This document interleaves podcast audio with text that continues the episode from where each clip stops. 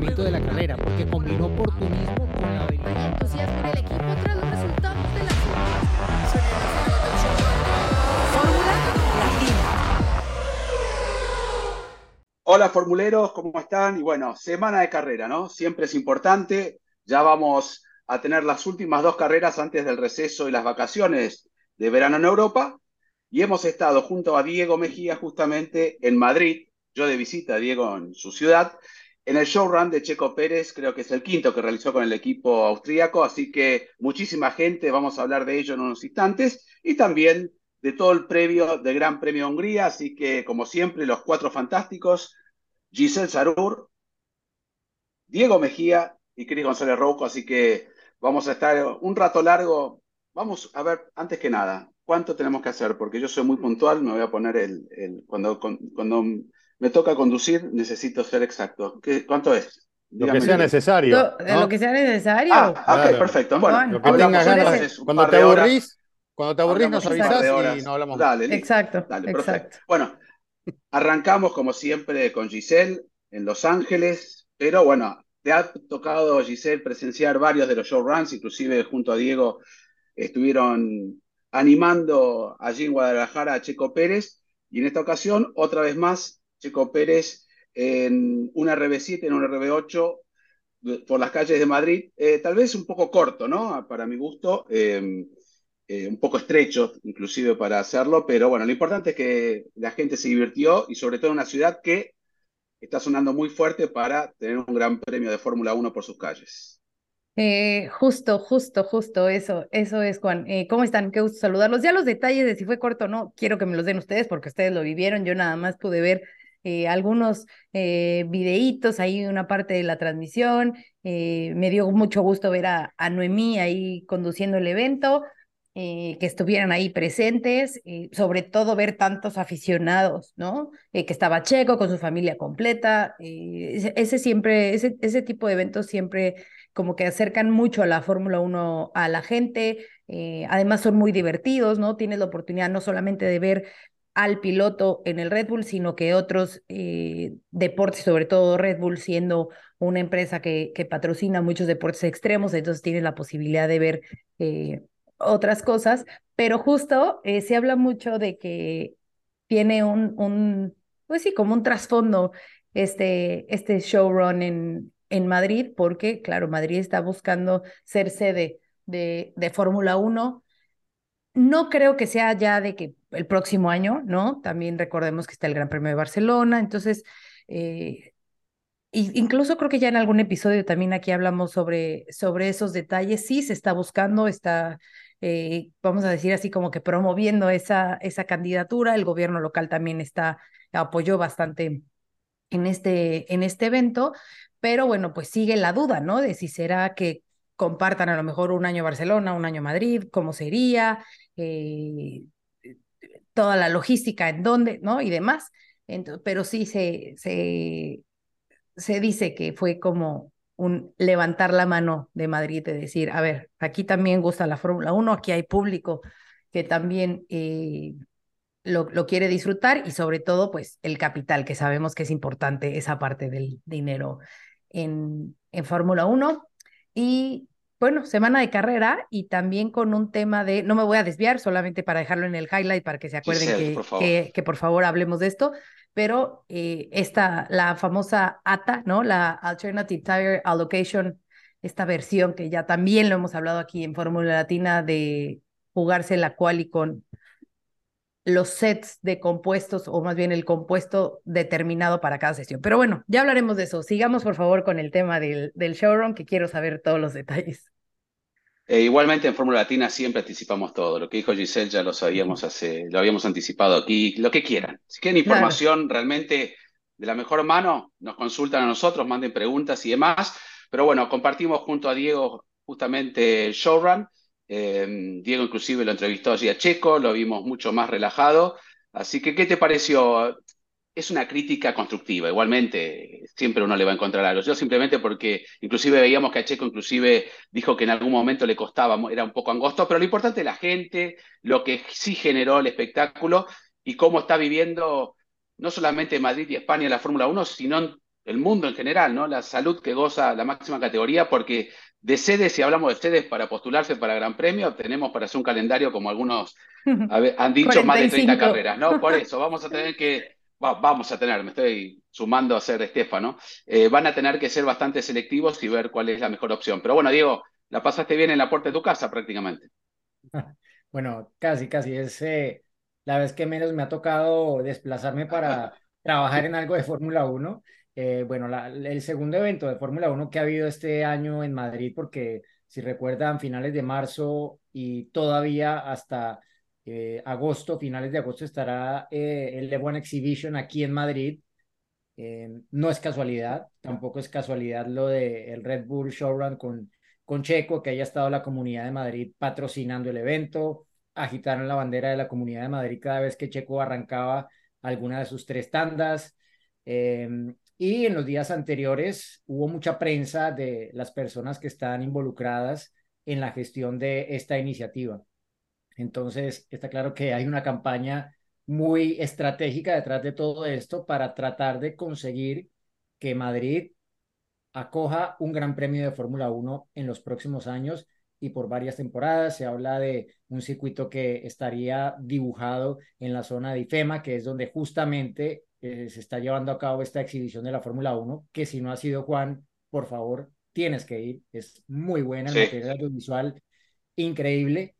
Y, bueno, ¿me puedes acompañar? Para verlo de vuelta. Con gusto te acompaño, claro. Ah, y te digo una vez qué, qué, lo, qué es lo clave. Pero a ver, eh, yo creo que Checo se echó al bolsillo a, todo el público cuando antes de iniciar todo dijo, me gustaría que la Fórmula 1 corriera en Madrid. Ya ahí los mm. aplausos, ya todo el mundo estaba del lado de Checo, disfrutaron cerca de 85 mil personas, se dijo que, que había, eh, sí, como dice Juan, fue un recorrido un poco corto, en alguna zona tuvieron que darle algún empujón de marcha atrás a Checo para que pudiera hacer alguna horquilla, pero, pero bueno, nada que no haya pasado en algún otro eh, showrun. Em, realmente creo que para él muy positivo divertirse. Eh, yo le decía en la entrevista como conquistar otro gran mercado hispano, ¿no? Porque eh, ustedes lo han acompañado también en otros. Giselle lo acompañaste en Dallas, estuvo también en Las Vegas. Creo que la primera, primera fue en Guadalajara cuando iba a correr con, Sauber. Exacto, y ahora repitió el año pasado que allí estuvimos y, y todo esto, bueno, le, le gana no sé, el cariño de la gente, algo que pues tal vez no lo hablamos mucho, pero Checo como, como marca tiene un valor muy importante, ¿no? Eh, para él y para la Fórmula 1 y para el equipo Red Bull. Y todo eso para Red Bull, que es una compañía, yo a veces digo que no es una compañía de bebidas energéticas, sino una compañía de marketing. Pero total. Entonces, cuando, cuando tienes esos números, claro, te, te, te pesa ahí un piloto como, aunque te voy a decir algo, ¿eh? Diego, te sorprendería. te sorprendería, perdón que te interrumpa, pero que a pesar de eh, todo el marketing que hacen, lo fuerte, lo fuerte, lo fuerte sigue siendo la venta de las bebidas. O sea, y tú pensarías, no, pero el equipo de Fórmula 1, pero las motos, pero los aviones. Lo fuerte es la venta de bebidas. ¿Cómo sabes? ¿Conoces a alguien tengo, tengo referencias, tengo referencias importantes. Sí, sí, Un contacto. Un contacto. Eh, información privilegiada. Pero sí, yo creo que, que fue muy, muy emotivo. Eh, eh, desafortunadamente hubo mucha gente que no vio nada. Hubo gente que llegó muy temprano y tristemente no vio nada. Lo, lo sé porque varias personas me lo dijeron. Llegué temprano, horas antes, y no vi nada me tocó verlo en el celular, en la transmisión que había por YouTube, porque no, no pude ver nada. Pero creo que es, bueno, es normal. Eh, el espacio pues no tenía tantas tribunas como, como tal vez si hubiese querido, pero, pero bueno, queda ahí otra semilla sembrada para, para ese proyecto de la Fórmula 1 en, en Madrid que veremos cómo, cómo acaba, pero por lo menos para Checo la oportunidad de tomar algo de aire, pilotar un Fórmula 1 sin el estrés de, de la Q1, la Q2 y la Q3, eh, y poder, bueno, tomar un poco de impulso hacia estas últimas dos carreras antes de, de las vacaciones de verano. Chris, obviamente te gustan estos showruns, eh, por, más que seas de la vieja escuela, estas cosas modernas te gustan, pero como dijo Checo, hay un español que estaba muy feliz de que llegue la Fórmula 1 a Madrid, Javier Martos, este, lo Ah. mencionó en varias entrevistas, este, aparte diciendo Javier Martos español, muy contento.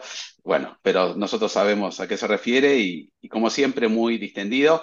Así que es positivo, ¿no? Que se abra un, un lugar donde ha sido tradicional en el Jarama, ¿no? La Fórmula 1 también. O sea, España tiene mucha historia en la Fórmula 1 y es muy importante. Y bueno, veremos qué sucede. Sí, bueno, no toda la vida ha tenido también eh, tanta presencia española en la grilla, eh, y esto también lo tienen que aprovechar, lo tienen que disfrutar, y esto evidentemente hace lo que, que- tenga más interés la gente. Eh, tengo entendido, y todos ustedes lo saben también, que antes de, del furor Fernando Alonso en la Fórmula 1, eh, la categoría en España no, no tenía tanta llegada, ¿no? No, no era tan fuerte el interés eh, hacia la Fórmula 1 y Alonso contribuyó a que esto cambie radicalmente a través del tiempo y hoy eh, es, otro eh, el parecer ¿no? del español respecto de la categoría y bueno, esto evidentemente tenerlo ahí en, en Madrid sería muy importante. Estoy de acuerdo con, con la posibilidad de que la Fórmula 1 llegue a Madrid, lo que tal vez no sé si me, me cierra del todo. Obviamente me encantan estos eventos que se hacen promocionales, me encantan, me gustan, me gustaría que se hagan en, todas las ciudades, estoy de acuerdo. Lo que tal vez estoy viendo es que eh, la, tendencia es tener cada vez más circuitos callejeros en un calendario de, Fórmula 1, ¿no? Cuando, si bien es- es lindo ver algún que otro callejero a lo largo del año, los verdaderos lugares donde debe correr la Fórmula 1 son los autódromos, ¿no? Que son los que están construidos para eso. Un autódromo se hace para esto, con toda la medida de seguridad eh, y con todo lo que tiene que tener para poder disfrutar un- una buena competencia automovilística. Pero bueno, la tendencia es cada vez más callejeros eh, en el calendario y, y bueno, en algún momento yo lo frenaría. Está bien que cada vez hay más grandes premios, ¿no? Que esas es otra de las características que tiene este, la, la actual Fórmula 1. Se habla de 24 para el año que viene y andás a ver cuántos más con el paso del tiempo. Lo que está poniendo un poco en aprietos también a los equipos a la hora de eh, decidir cómo va a trabajar la gente, ¿no? Si, si todo el plantel se divide eh, o, o si todos van a tener la responsabilidad de estar las 24 competencias, por ejemplo, del año próximo, que es otro desafío también, ¿no? Personal, una cosa es el directivo, eh, el que toma decisiones, el ingeniero, y otra cosa es el, el mecánico que este, le pone, como decimos acá, el pecho ¿no? a las situaciones, el primero que llega, el último que se va, y que tiene mucha ausencia también en su hogar, y esto evidentemente no, lo no, están perdón. tomando los equipos. ¿eh? No, no, te corrijo. El periodista El también. primer- no, el, peri- el primero y el último que se va, ¿sabes quién es, no? Diego Bien. Mejía. Diego, Diego. Diego y, a- y- Diego y Albert. Y Albert. Ah, cierran y abren el circuito, así que olvídate los mecánicos. Este, el lunes está ahí, nadie sabe cómo llega, pero está ahí y se Claro. queda ahí hasta el, hasta el otro lunes. Claro. Ahí, Exactamente. De sol a sol.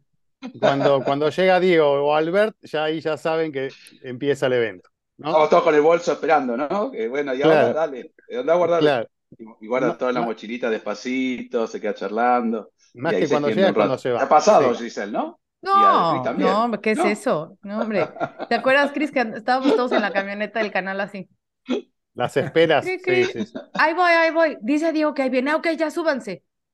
Cri, cri, cri, cri. Oye, pero hace media hora dijo que ahí voy. Por eso, vale la Perdón, es que me aclaración. quedé entonces. viendo algo, me quedé viendo no sé Claro, qué, y que claro. la información de no sé qué, y me encontré a no sé quién, y era, ok, díganle a Diego que vamos a salir a las 5 para que a las 7, este, ¿no? Este, no, sea, te dicen que van a comer un sushi muy rico y ahí se prepara. Exacto. Si hay algo que lo tiente, buena comida, ya ahí se apura. sí, sí, sí, No a sí. ser llegar tarde.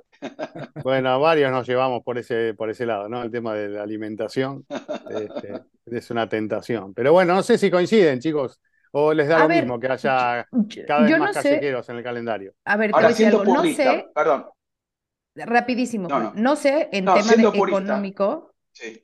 Eh, si a lo mejor para un, un- una ciudad sea mucho más económico hacer un circuito callejero que construir todo un autódromo. Entonces creo que por eso es que se está yendo más hacia ese lado, ¿no? O sea, seguramente, hablamos obviamente de millones, ¿no? Pero es más fácil cerrar las calles para un fin de semana, eh, a lo mejor pavimentar si es necesario, que las gradas, que tal, tal, tal, tal, tal, que construir un autódromo completo. Entonces creo que va un poco por ahí, ¿no?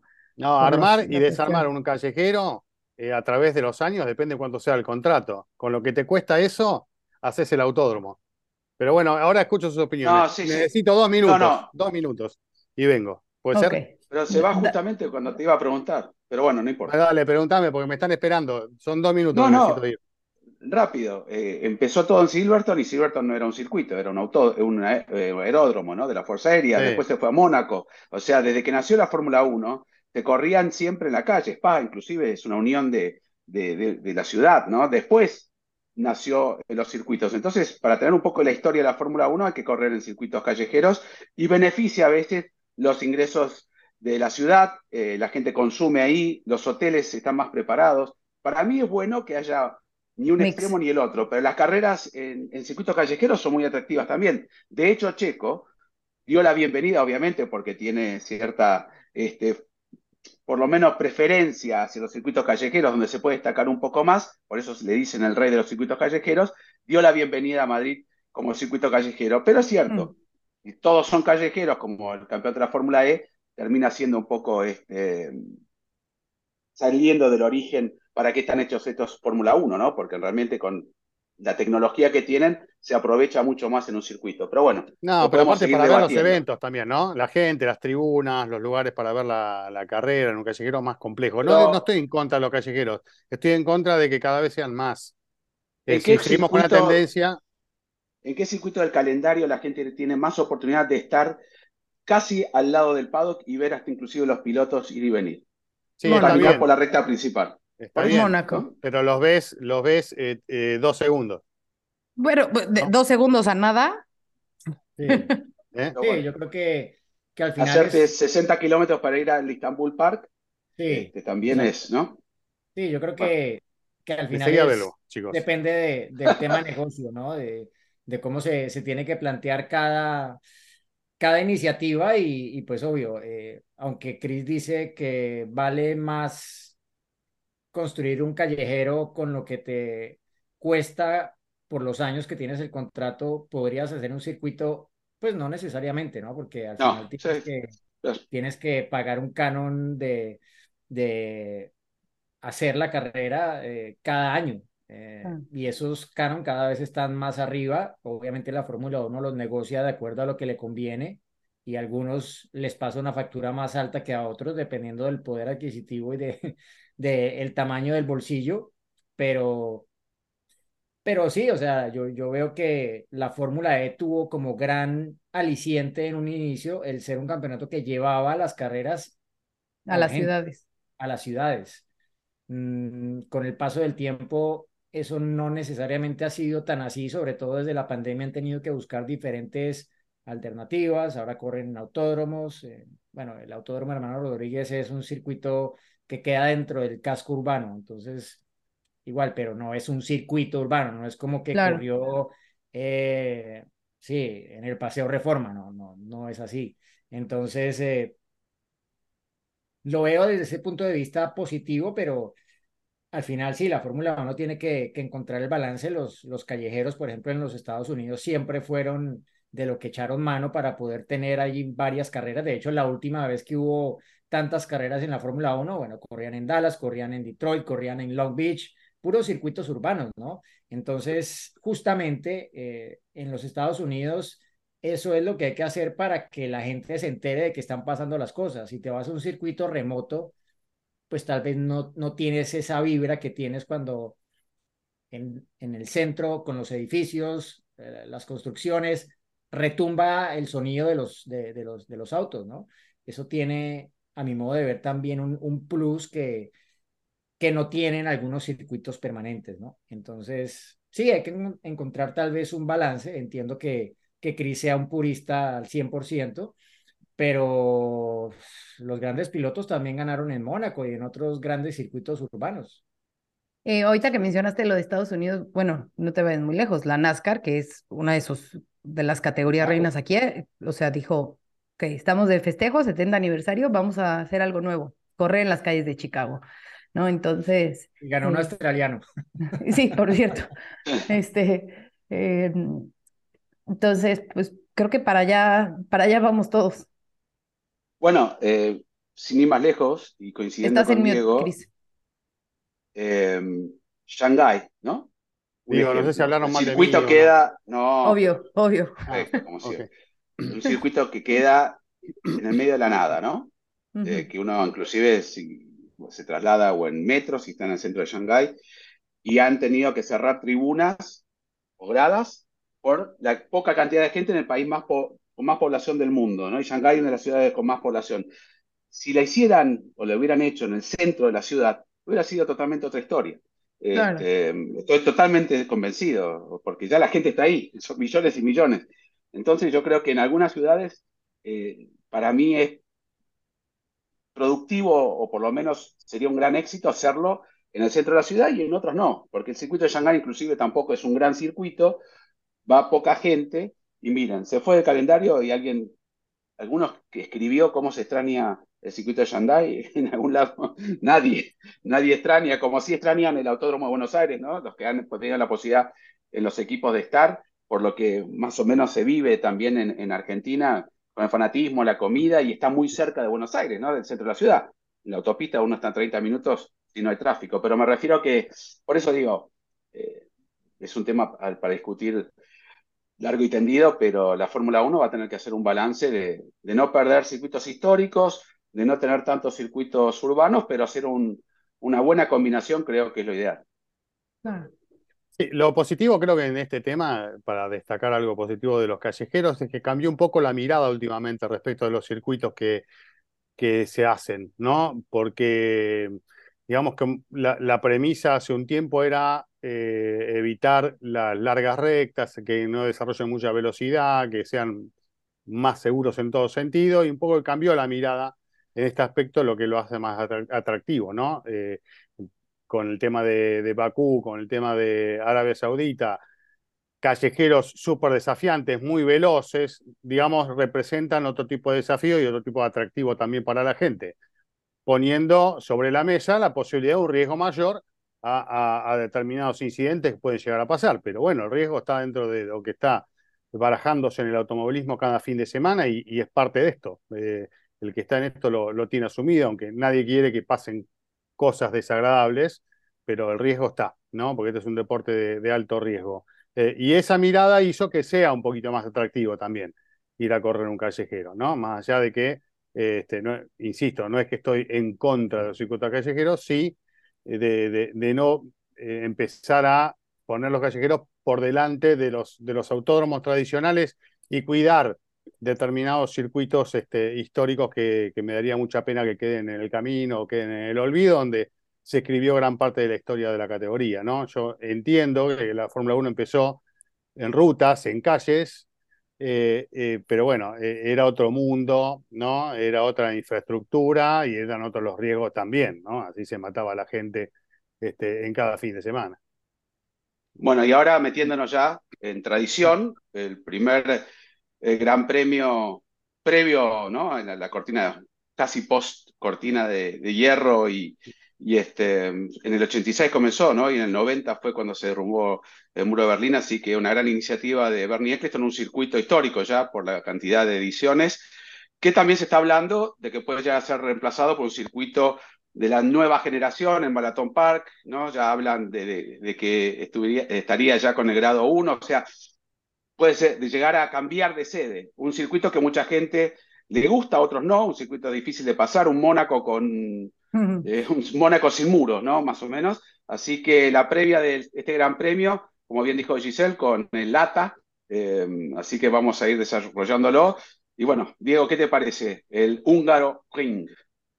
A mí, bueno, me, me gusta. eh, mm, a veces no da las mejores carreras, pero en los últimos años no han, no han estado mal, ¿no? Eh, el año pasado la remontada de Max, eh, el año anterior hubo, si no me equivoco, algo también con la estrategia, eh, hubo el accidente múltiple al final de la recta en la salida, Hamilton quedándose solo en la resalida, en la parrilla. eh, no sé, creo que ha traído buenas, buenas cosas. Seis pilotos diferentes, si no me equivoco, han conseguido su, su primera victoria allí, eh, lo cual muestra que qué cosas pueden pasar en el, en el Hungaroring. Eh, es, bueno, una carrera que veremos a quién le sienta bien. En el papel debería ser un circuito favorable para Ferrari y Aston Martin. McLaren veremos, porque McLaren va a traer el otro 25% de su actualización que ha venido trayendo en incremento en las últimas dos carreras, con muy buen resultado en Silverstone sobre todo, tanto que sus rivales, bueno, se quedaron tratando de entender cómo fue que McLaren ganó tanto tiempo con esas actualizaciones que, que las completas las tuvo solamente Norris y no, y no Piastri, que, que no tuvo el ala delantera nueva que sí tuvo Lando Norris. Pero eh, yo antes de, de, de, Silverstone pensaba que esta era la carrera en la que lo iba a tener más complicado Red Bull, pero Red Bull tiene preparada tal vez su mayor actualización eh, de esta parte de la temporada justamente para, para este Gran Premio de Hungría, ¿no? Para intentar contrarrestar eso. Entonces puede que Red Bull de nuevo suba ese listón más allá de donde está y eso complique de nuevo las posibilidades de, de sus rivales que estarían corriendo nuevamente por, por ser el mejor del resto, ¿no? Pero a ver qué pasa, ¿no? El año pasado fue una carrera entretenida, eh, tuvo muy buen ritmo en clasificación Ferrari, igual Mercedes consiguió su primera Paul Russell, luego Hamilton venía remontando al final. Eh, puede ser una, una interesante carrera, aparte con este eh, Alternative uh, Tire Allocation que, que menciona Giselle, que puede, a ver, no, uno diría, bueno, pero ¿qué cambia? Pues puede que no cambie nada, ¿no? Los mejores autos probablemente lo serán con cualquiera de los compuestos, pero de cómo cada equipo descifre cada compuesto para esa vuelta rápida, cuál es la preparación ideal hay que darle dos vueltas al duro o al medio. Mm, el blando, aparte, es el más blando de, toda la gama, ¿no? Eh, Pirelli ha traído lo más blando para este Gran Premio de Hungría, que es un paso, digámoslo, entre comillas, arriesgado respecto a lo que ha traído en el pasado, pero con eh, el pie de página que dice es la nueva construcción. la nueva construcción que en Silverstone dio para que corriera más de la mitad de la carrera Russell con el neumático blando en Silverstone, donde se presumía que iba a ser una carrera a dos paradas, ¿no? Tenemos una pregunta respecto a eso más adelante y la abordaremos, pero, pero sí, creo que por lo menos es un elemento que lanza algo nuevo. Eh, tal vez en términos de la estrategia de carrera no va, no va a cambiar mucho las cosas porque casi todos van a acabar con lo mismo disponible para el domingo. Van a tener, digamos, los neumáticos de sobra de los medios y los duros, que son los que se presumen que van a usar en el Gran Premio en las 70 vueltas del domingo pero veremos, ¿no? Yo creo que eh, Hungría suele traer sorpresas, el clima está ahí como ahí, ahí para viernes y sábado. Em, a ver, a ver qué nos trae el en este año. Mira, Diego, yo creo que a lo mejor sí, lo que mencionas de la estrategia y que a lo mejor los más rápidos, bueno, son los más rápidos, pero yo creo que donde puede afectar este, esto de, a ver, los que van a la Q, o sea, bueno, todos en Q1 con duros, todos en Q2 con medios y todos en Q3 con, con suaves, creo que el que a lo mejor sorprendía. Si no llueve.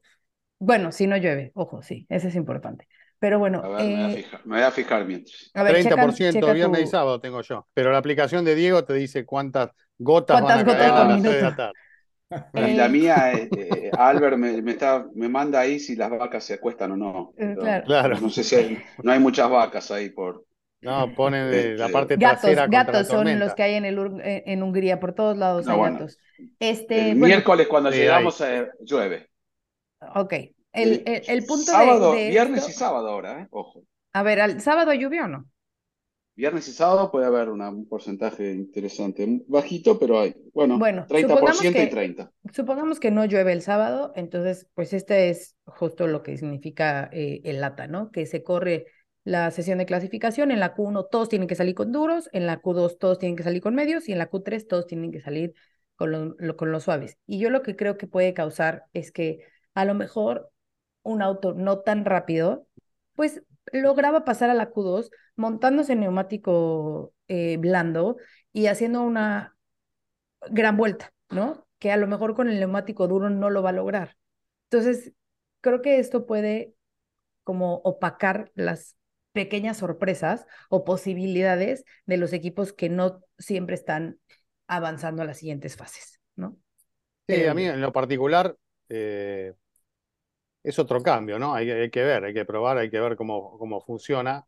y qué, qué es lo que genera distinto. Lo que uno piensa es que con los reglamentos actuales, los autos, como salen a clasificar, es como tienen que salir a correr. Entonces, tal vez no puede haber tantos cambios para aprovechar una u otra goma, sino que el auto es, es el mismo y a ver qué funciona.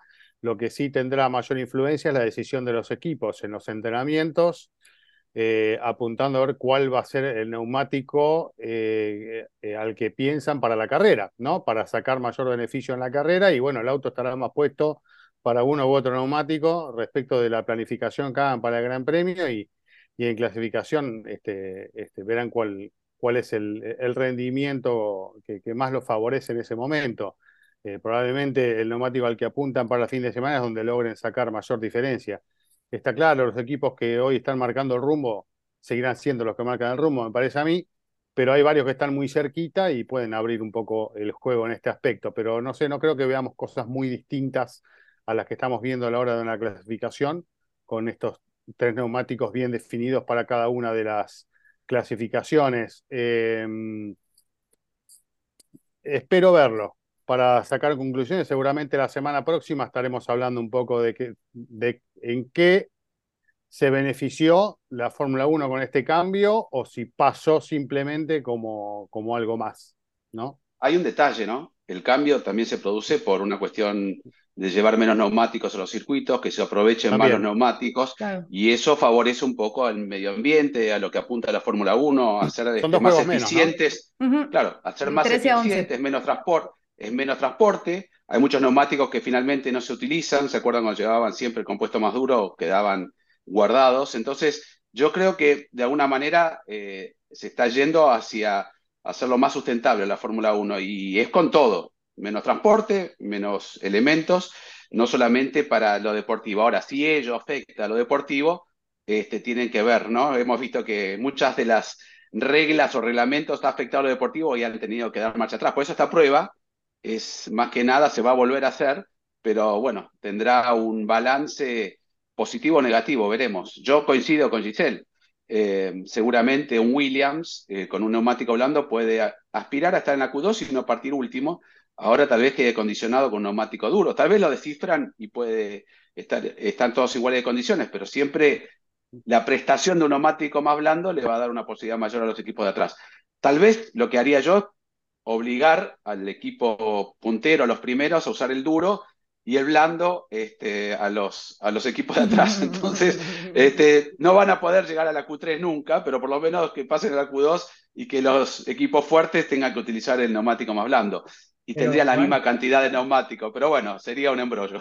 Ah, pero no creas, algo así pasaba hace algunos años en MotoGP, con una claro, subcategoría sí. que había dentro de MotoGP, como para colocarlos más cerca, pero también había como una diferenciación entre las motos oficiales y satélites que, que ya no existe este año y que pues ha llevado a que esto ya no sea práctico, incluso el campeón del año pasado de MotoGP, Peco Bañaya, se ha quejado de que, que tiene que haber. Claro, que las satélites, sí. Satélites ya son más rápidas, sí, pueden ganar. Soplando la oreja, sí. sí, literal a las, a las motos de fábrica, ¿no? Entonces, sí, eh, yo creo que lo más interesante de esto es que los neumáticos son los de la nueva construcción, que no todos los equipos los acabaron de entender completamente en Silverstone.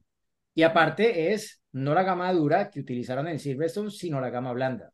Entonces va a haber muchos experimentos durante las prácticas libres para los equipos tratar de entender cómo sacar máximo provecho de esos neumáticos. Y claro, eh, Pirelli siempre dice, no, los neumáticos no deberían afectar el balance de ningún coche en particular, no favorecerán a uno ni a otro, pero siempre algún equipo logra encontrar algo con los neumáticos que otro no. Y eso acaba por cambiar el balance de fuerzas en clasificación o en carrera o en ambas.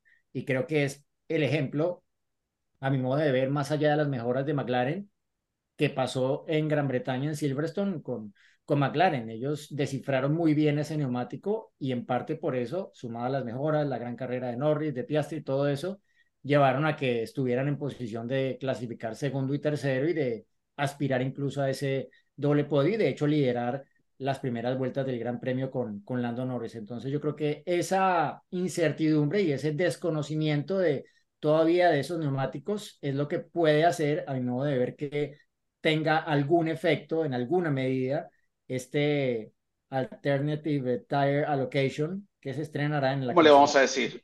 En Hungría. Ata. Vamos a decir Ata. ata, ya está. Ata. Habrá que explicarlo muchas veces hasta que digan ata. Hasta acá Ata. estamos. Hasta que- hasta que veamos qué pasa. de, las, de los Hasta que lo Pirelli. Bueno, y también se va a usar en Monza, ¿no? En Claro, Monza. Y- claro. y Ah, en si, Monza, bueno, y sí, si hace algún efecto, pues supongo que dirán para todas las carreras el año entrante. Es, es un poco la, la idea, veremos.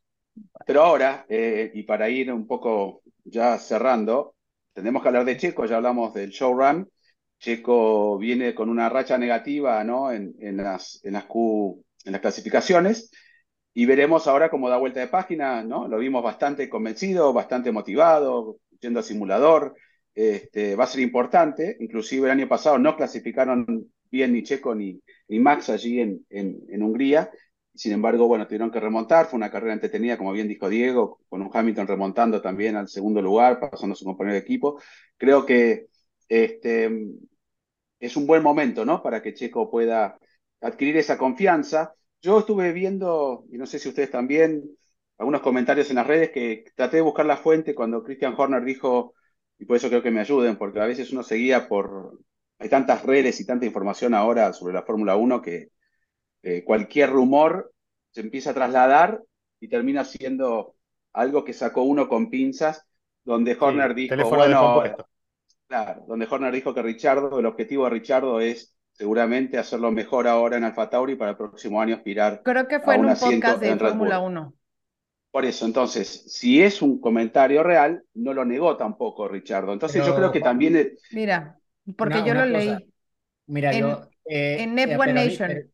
Pero sí, exacto. En el podcast de Fórmula 1 de este lunes, entrevistaron a Christian Horner, lo entrevistó Tom Clarkson, con, estaban con Pedro de la Rosa y con Damon Hill, si no me equivoco, y le preguntaron justamente, pues, cómo había sido la dinámica de todo esto, porque se hablaba de que la decisión ya había sido tomada antes del test, pero Christian Horner fue muy insistente en que se tomó en el test, que después del rendimiento que tuvo Richardo en el test y que fue maravilloso, X, Y, Z, que ahí tomaron la decisión de, de subirlo después de haberlo tanteado con él, después de preguntarle si era algo que él querría hacer, conocedores de que el año pasado, como lo hablamos hace una semana, él había dicho que un equipo de la cola no gracias.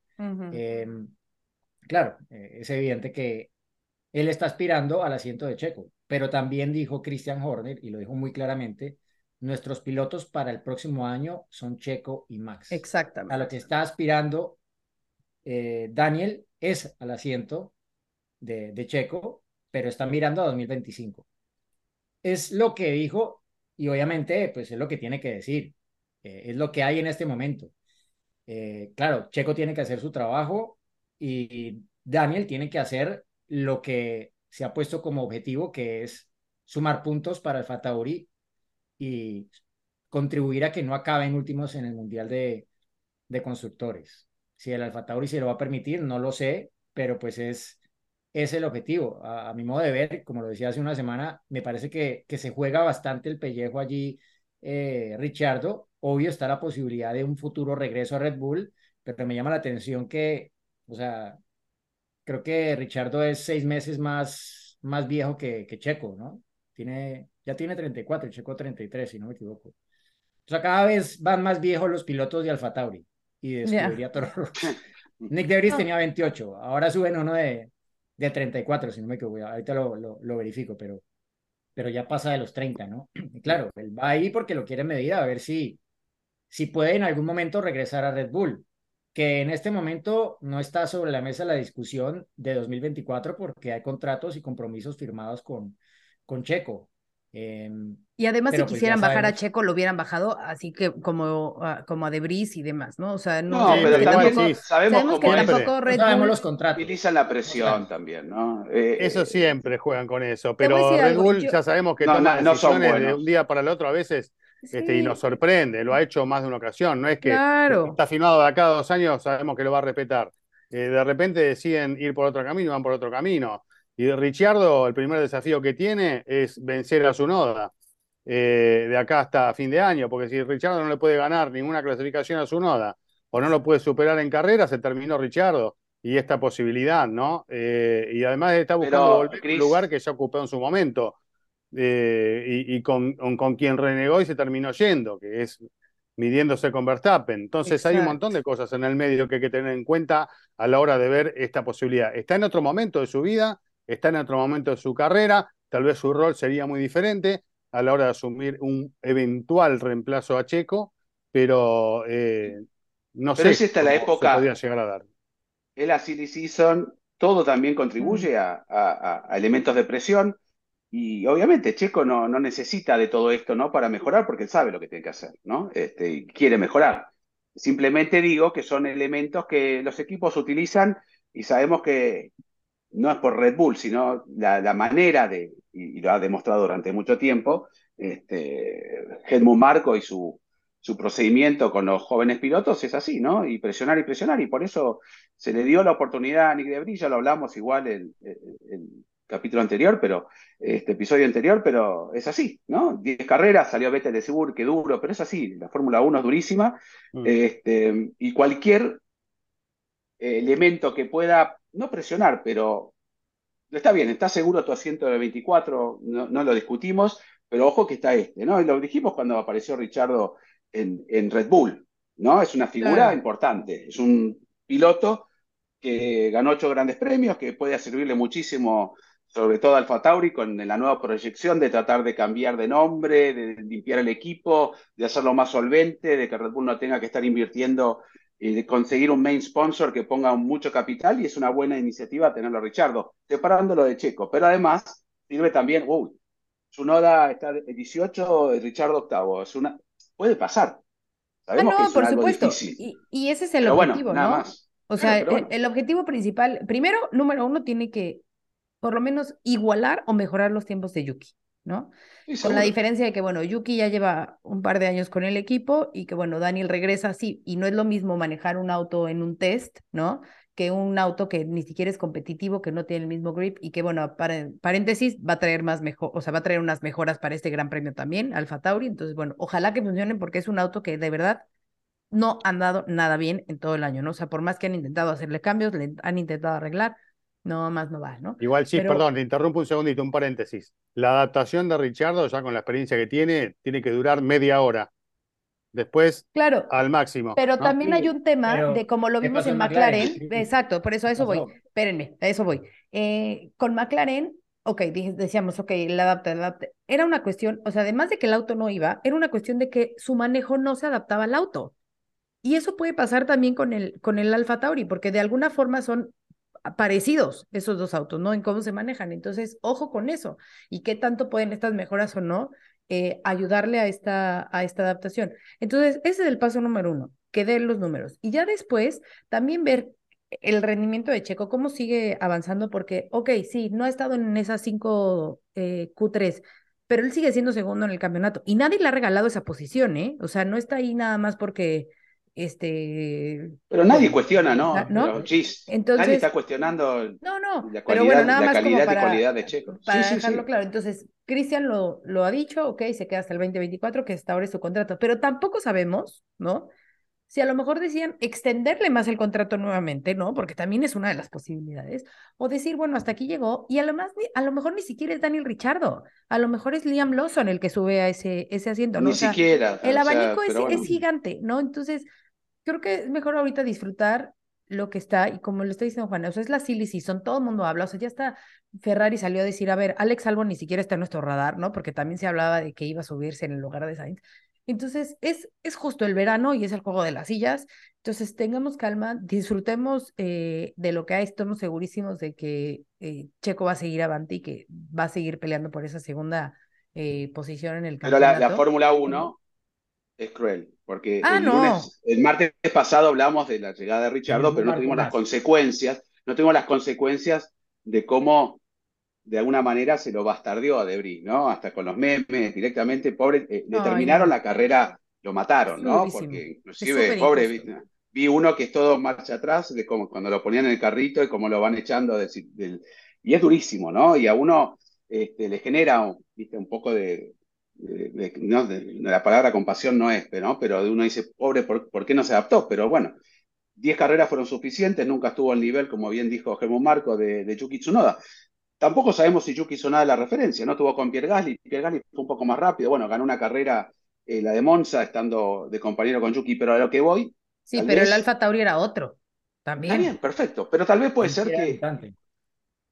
Perfecto. Bueno, también eh, lo mismo con Magnussen cuando llega, empieza a ser mejor que, que Mick, lo deja en evidencia, y hoy Hulkenberg, eh, por más que yo estuve haciendo un mano a mano con Magnussen, dice, estamos igualados en puntos y demás, y qué sé yo, pero si tenemos que decir quién estuvo mejor hasta ahora en la temporada, para mí es Hulkenberg, ¿no? Con respecto al, al piloto danés. Que por Y, cierto, embargo, piloto- fue papá de nuevo Kevin Magnussen, así que felicidades a, a Kevin Bueno, y a su esposa también- son dos veces papás. Ya, ya, perdón. Exactamente, pero lo que digo, Hulkenberg, luego de estar tres años fuera, llegó y sorprendió muchísimo. Entonces, no sabemos si va a pasar lo mismo, hay que darle un tiempo, ¿no? A Daniel Ricciardo. Yo soy, me encanta Daniel Ricciardo, me parece que para la Fórmula 1 inclusive le hace fantástico este regreso porque se ha hablado durante toda la semana, eh, pero se fue de Brice y directamente nada, y llega a la, a la fábrica Ricciardo y Frank Tost le da la bienvenida, como es tan, tan duro esto, ¿no? Que, que, que refleja lo que es la Fórmula 1 o cualquier eh, di- disciplina, pero en este sentido es, es increíble. De un día para el otro. From hero to zero. Y chao, hasta luego. No, sí, sí. Sí, Pero no, bueno, y, pasó con. y De Vries no es un mal piloto, o sea, No, no. cualquier piloto No. que acabe en su debut en Fórmula 1 en los puntos, aparte que lo se subía al Williams el sábado por la mañana, no tuvo entrenamientos libres, bueno, los tuvo, pero en el Aston Martin se pasó al Williams y acabó en los puntos en su estreno en Fórmula 1, o sea, eh, eh, ¿Cuántos eso autos probó, Diego, fue- en un momento? Era el tester de McLaren, de Williams, se subió a 20 Mercedes. autos más o Cuando menos. estaba en los karts, Era un héroe. creo que todo el mundo, como cuando Verstappen estaba en los karts, igual cuando De Vries estaba en los karts, era este piloto va a ser campeón mundial de Fórmula 1. Y fue campeón de la Fórmula 2, ganó muchas carreras en la Fórmula Fórmula E. 3, campeón de la Fórmula E. En, en Le Mans y en, en la Resistencia es muy rápido, es de los mejores pilotos que hay, pero a ver, eh, Franz Tost lo dijo varias veces eh, antes de que todo esto pasara. Dijo, un piloto necesita mínimo dos años para sentarse en la Fórmula 1. Y está claro que la decisión de sacarlo no la tomó Franz Tost, la tomó Helmut Marko. Y que ya Christian Horner le había dicho, "Mm, De Vries no me parece, ¿cuántos años tiene?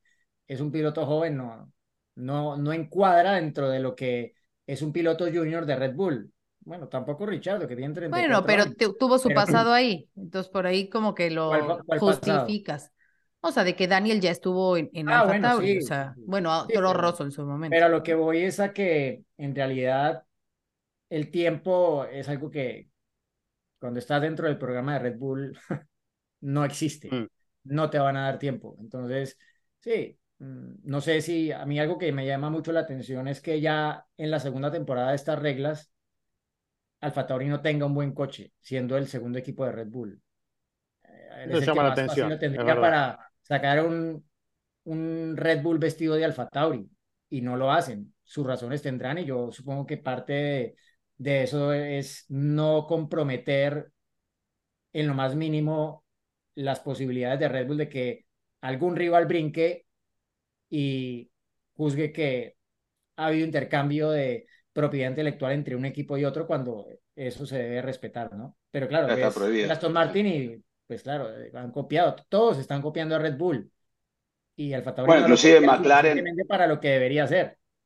McLaren lo ha hecho, por más que Rob Marshall todavía está ahí en, Mm. entre, en, en suspenso, eh, no sabemos qué información se puede haber dado. Eh, no sé si lo vieron, ¿no? Pero está por varios lados, y lo quería decir porque me parece muy simpático. Daniel Ricciardo sustituyó a Nick Debris, que sustituyó a Pierre Gasly, que sustituyó a Alex Albon, que a la vez sustituyó, sustituyó a Brendan Harley, que sustituyó a Carlos Sainz, que Carlos Sainz sustituyó a Daniel Kvyat y que Daniel Kvyat sustituyó a Daniel Ricciardo. O sea que volvieron, todo ese, todo ese camino volvió a Daniel Ricciardo. Es increíble, ¿no? En el Es mismo increíble. equipo, así. o Sí, sea, no. Bueno, entre Red Bull y, y, y Alfa Tauri. Por eso digo que no, este, la vuelta a la vida y ojalá que le vaya bien para cerrar el tema. Y justo en un circuito donde logró su segunda victoria en, en la Fórmula 1, como es este, o la primera, no me acuerdo ahora, pero creo que la segunda, ¿no? Daniel Ricciardo en un 2014 eh, que le ganó a Sebastián Vettel en victorias y demás. Entonces,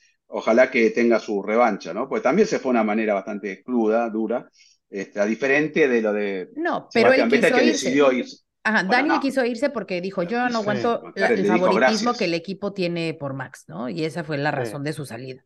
No, ¿no? está viviendo No, una me refiero a de McLaren, ¿no? Ah, ok, no. ok, ok, ok, ok. Yo digo de. McLaren, Ah, no, no- sí, no decidió irse, no. le dijeron muchas gracias. Ah, Daniel. exacto. una carrera de un Y piloto bien al lado. muy bien. y Creo que le siguen pagando, cobrando. ¿no? Sí, sí, por eso. Este, pero bueno, Bueno, ¿qué tenemos de eh, anécdotas? Ok, bueno, ¿qué ibas a decir, Cris? No, nada, ya estamos en anécdota, dale. no, quiero algo, algo del purista. Ah, venga, puri, Dale. No, no. puri, puri. ¿No había una conmemoración de Fangio estos días allí Claro. en Argentina? Sí, sí, por, porque Sí, bueno, se por el día, exacto, el día 17 de, de julio eh, se conmemora, bueno, el, el día del fallecimiento de Juan Manuel Fangio y se lo menciona aquí como el día del automovilismo deportivo en la Argentina. Eh, así que bueno, todos los hemos tenido presente, como así se, se tiene en cuenta el 24 de junio como el Día del Piloto, que fue el nacimiento de Fangio, ¿no? Y bueno, acá Mm, nos gustan las conmemoraciones y, y tener a nuestros referentes en las distintas áreas este, en lo más alto que podemos y bueno, dedicarles su día, ¿no? Como para poder homenajearlos. Eh, pero en esta oportunidad fue recordando el día de, de su fallecimiento, ¿no? También Eh, fue el de Ah, Jules, ¿no? hablando, sí, de Jules Bianchi. Sí, Eh, y recordando un poco también eh, autos clásicos, estuve en Footwood, eh, la verdad que el Festival de la Velocidad es algo que nunca había estado, es la primera vez, y este, Diego me ha dicho, vale la pena ir, varias personas me dijo, y increíble por más que había lluvia, y allí el auto nuevo favorito fue un argentino, ¿no? También de Pronelo, ese Guaira, ¿viste con el Guaira? es una maravilla, sí, sí, una maravilla, un diseño de 1969, creo, este, que hoy en día lo analizan y no saben cómo lograron tener ese efecto aerodinámica con las herramientas de esa época. Así que la Y gente que- aplaudiendo fue, fue Eh, algo muy lindo, ¿eh? Por eso el eh, eh, automovilismo latinoamericano presente en un lugar tan histórico como el Festival de la Velocidad. Esto, disculpa que te interrumpa, pero estoy siguiendo muy atentamente todo esto. Eh, Ricardo Seggiola es el dueño del auto, el que lo restauró. Heriberto Pronelo, eh, estuve hablando con él hace poquitos días, que fue quien desarrolló este auto, que ganó una carrera en el 69 y no ganó más porque tenían problemas con los motores, con, con los elementos, pero que fue probado hace poquitos días en el túnel de viento ahí de, de Catesby, que es un túnel de viento de verdad, no, no con el auto estático, sino con el auto en movimiento. Eh, y había muchos ingenieros de, bueno, con experiencia en Fórmula 1 que lo miraban, le tomaban la medida y dice, ¿cómo en el sesenta y pico hicieron una cosa así? ¿No? Eh, bueno, este, imagínate que producto de orgullo de, de Heriberto Pernell y de toda esta gente que tuvo el auto ahí para que lo conozcan los que no lo conocían. ¿Viste, Juan, el Marmutri Spirling? El coche este de Max Chilton. Sí, sí, sí, increíble. Increíble. El- eh, eh, cuando yo pasó estaba con lluvia, tiene tanta carga aerodinámica, tiene más de 2.000 kilos de carga, que aceleró como si no, como que no estuviera mojado y doblaba como un Scalextric. Este, y el ruido que hace hacer eléctrico eh, es increíble. Aparte, la, estéticamente es muy lindo el auto. Es uno de los autos eléctricos que ha sorprendido y tiene el récord de velocidad justamente de ahí, de, de esos 3 kilómetros, no, un poquito menos, una milla y pico, ¿no? Casi un kilómetro de 600, creo, de, o dos kilómetros, ahora no me acuerdo, de esa trepada de la colina. Pero bueno, estuvo Esteban Gutiérrez también con el Mercedes que sufrió en la última carrera de Abu Dhabi en 2021. Este, y el BT44B de Carlos Reutemann, que decía Carlos en el costado, que cuando pasó también se te cae una lágrima. No, Mm. una maravilla. Y ese Bueno, auto, el Fiat, el Fiat, eh, con el el, Fiat con el Race Without a Trace. El de Ah, Sebastián. Sebastian Vettel también, el, la bestia, ¿no? Ese Fiat con motor de, de, no sé, de barco, de avión, que larga fuego, no, un- es una maravilla. Y creo que llegaron a haber 180.000 personas cuando el fin de semana anterior había medio millón de personas en Silverstone. Así que el automovilismo deportivo en Inglaterra es algo increíble. La gente cómo se queda con lluvia, con tormenta. Yo me quería ir, ni me quería ir, mojado, pero bueno, 75 años de Porsche, quiero agradecer también, ya que estamos a Porsche México, porque tuvieron la gentileza también de, dejarme estar ahí en el, en el sector VIP y comer sanguchitos y comida. Me agradecer. Qué raro, Juan, qué raro. bueno. Pero bueno, eh, una experiencia única la quería mencionar, ya que estamos hablando ¿no? Eh, de Fórmula, no solamente de Fórmula 1, sino, y aparte hubo muchísimos Fórmula 1. Este, motos, hay de todo. Eh, creo que, que, es un espectáculo, 30 años cumplió justo, ¿no? Este, Lord March, el duque de Richmond, que es el que tuvo la iniciativa y cree que hoy Igual no tenía problemas económicos, creo, porque todas esas tierras son de él y el, hipódromo también, así que ahora debe tener menos, después de 30 años haciendo el Festival de la Velocidad. Sí, tienen patrocinadores, pero pagan las invitaciones a todos los, los grandes protagonistas. Sí, sí, aparte están todas las marcas. No, no falta. Creo que Lotus también cumplía 75 años, así que, bueno, fin de semana de, de frisado. se nos frizó. No sé si tuvo que algo que ver. Sí, sí. Ahí está. Volvió, volvió. Eh, ¿75 años de qué? Este, de Lotus, de, también festejando 75 años. Bueno, es más o menos cuando se empezó, ¿no? Deportivamente, Ferrari ya festejó el año pasado, o sea, hay, hay muchos festejos. Pero bueno, ya está. Estamos en tiempo y forma.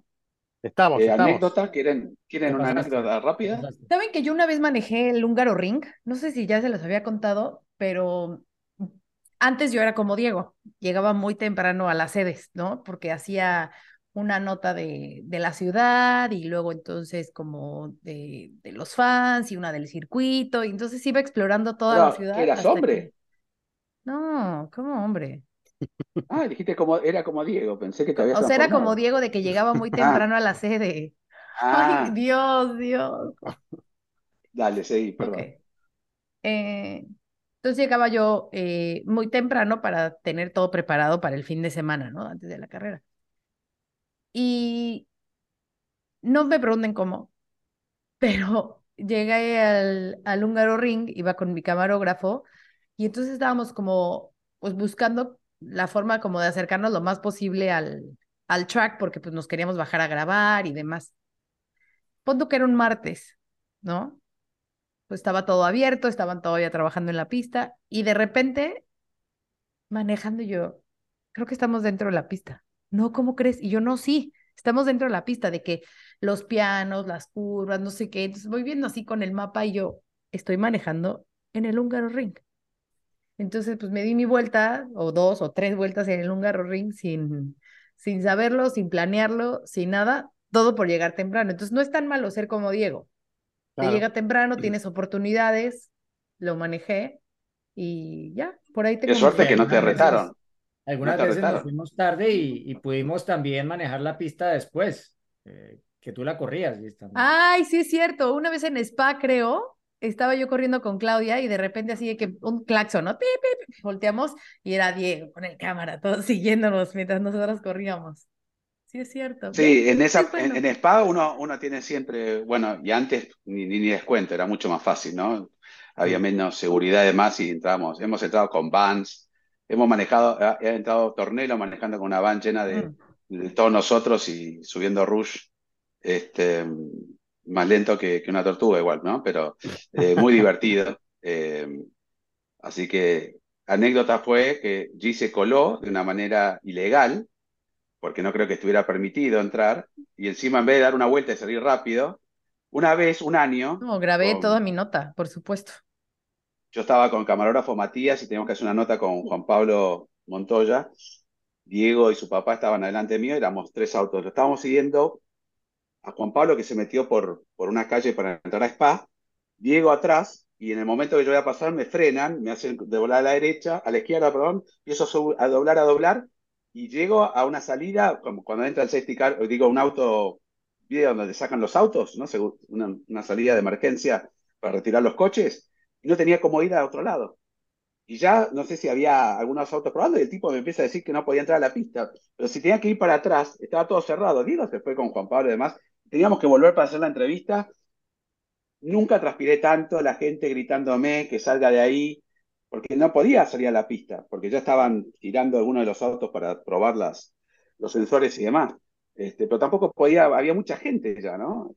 Bueno, este, Montoya eh, obviamente pasó como Pancho por su casa y digo, pegado a él. No se me acuerdo si, si manejaba Diego o Germán, pero bueno, de hecho, la anécdota es que estaba, porque uno en esos casos dice, chao, me retiran la credencial, me echan para toda la vida de la Fórmula 1.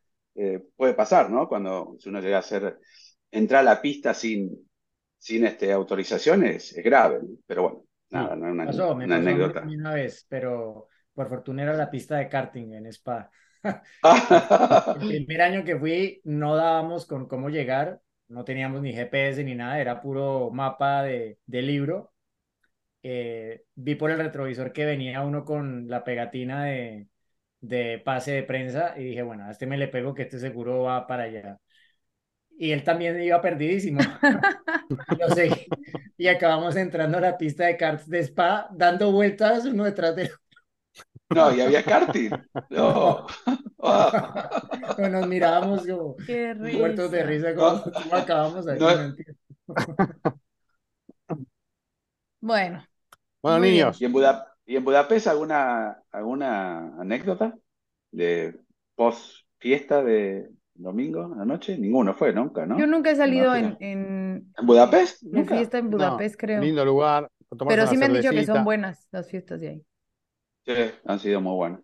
Ujú. Pero bueno, este, así Nos que vemos y respondemos, ¿no? Respondemos Ay. y bueno, esperemos disfrutar las últimas dos carreras antes del receso, que, que siempre es largo y, y son dos grandes premios y circuitos muy lindos también, ¿no? Que esta vez invirtieron, ¿no? Siempre uno está acostumbrado que luego de Hungría comienzan las vacaciones, ahora las preguntas de vacaciones van a ser en Spa-Francorchamps. Así es. Chau, chau, chau. Chau, chicos. Nos vemos la próxima. Nos vemos. Bye. Saltó la línea de adelantamiento de la carrera porque combinó oportunismo